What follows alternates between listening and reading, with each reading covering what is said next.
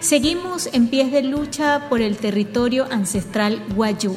Con nuestras memorias pretendemos contar nuestras tristezas y alegrías vividas en el territorio, entre las que están los hechos trágicos de desplazamiento forzoso y nuestras luchas diarias para permanecer de manera digna en el territorio, a pesar de los continuos riesgos de volver a ser desplazados. Crónica del desplazamiento de la comunidad El Rocío, año 2013.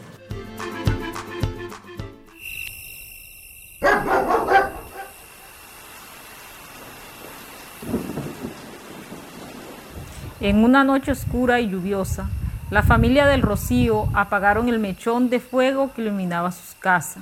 Ya era hora de descansar en sus chinchorros tras una jornada en el campo bastante agitada. Parecía una noche normal, pero esa noche les marcó su vida para siempre.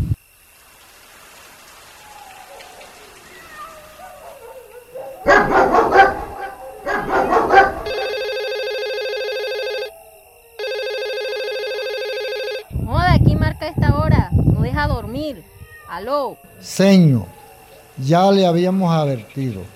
Hoy tiene que desocuparme las tierras.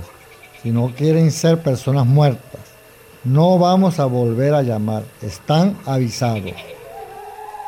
Apúrense, apúrense, levántese, levántese, está más mala, jovia, jovia. Tenemos tiempo, recojan lo que puedan, vámonos, que no hay tiempo. Corran, corran, nos vienen a matar por denunciar la tala del bosque. No me quiero morir, soy muy joven. Me llamaron que nos iban a matar. Recojan, recojan, vámonos ya, vámonos ya, por favor. Oiga, mami, ¿qué está pasando? Porque salimos así de la casa. A esta hora lloviendo. Tengo frío. Quiero dormir, mami. Quiero dormir. Hija, por amor a Dios, camina rápido, no tenemos tiempo. Vámonos, vámonos, mi reina. No te quedes atrás. Vamos por el mismo camino que van los demás. Por favor, apúrate, apúrate. No tenemos tiempo porque salimos así de la casa. Estoy cansada ya de caminar.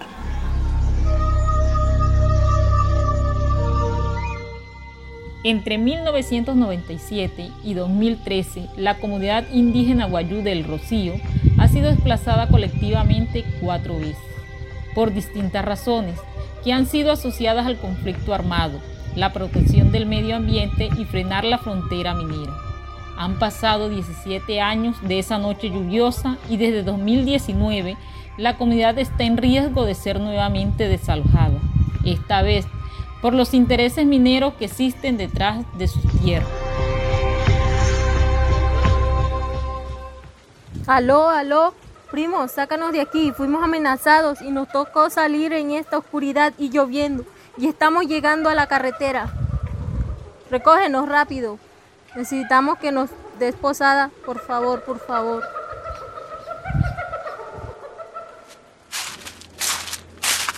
Las pisadas se hacían más rápido, el llanto se perdía entre la lluvia y el sonido del arroyo que ya había crecido por la fuerte lluvia. Los miembros de la comunidad ante el miedo decidieron abandonar sus tierras y con todas sus pertenencias pudieron ver a lo lejos una luz que les indicaba que era la carretera negra.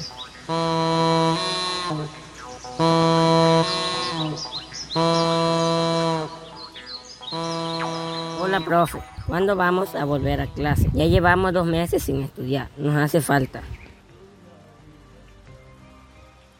Hijo, no he podido volver a clase por las amenazas, pero para el otro año voy porque no me dieron traslado. La profesora del Rocío, para mantener su trabajo y no dejar los niños y niñas desamparados, decidió retornar con su familia a pesar del riesgo que corría. Los días y las noches fueron interminables por el desasosiego, la angustia, la tristeza y el desconcierto que algo pasara. Tener temor en el territorio que los vio crecer es algo que no se le desea a nadie. Volver a crear confianza y seguridad fue un proceso desgastante y desgarrador. Tío, desde que volví al territorio no he podido entender mis sueños. Estoy preocupada. No sé lo que me quieren decir. ¿Qué hago? Sobrina, ¿por qué no me cuenta el sueño? He estado soñando con mi papá, de que se le perdía su uranía. ¿Qué me quiere decir con esto? Sobrina, vas a perder algo muy importante. Ten mucho cuidado porque El significado de este sueño es que vas a perder el arroyo Bruno y hasta el territorio en sí.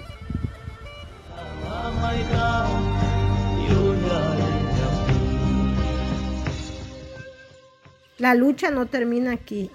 Vivimos de la ganadería y la agricultura. Estoy feliz de estar nuevamente en mi tierra.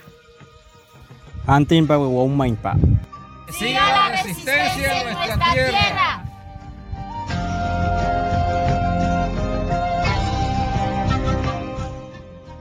La comunidad El Rocío está conformada por 27 familias. En la actualidad siguen la lucha de no olvidar aquello que les trajo abandono.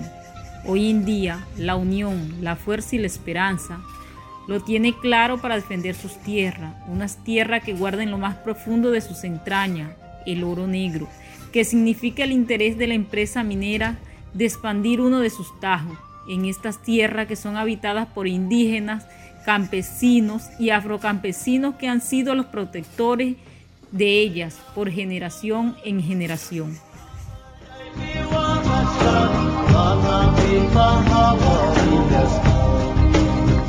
Es una producción de la Escuela de Educación Intercultural para la Defensa del Territorio, realizada por el Centro de Investigación y Educación Popular, Programa por la Paz, CINET, financiado por Albuán y el Gobierno Vasco en articulación con la organización WIWA o WIP y la Universidad de La Guajira.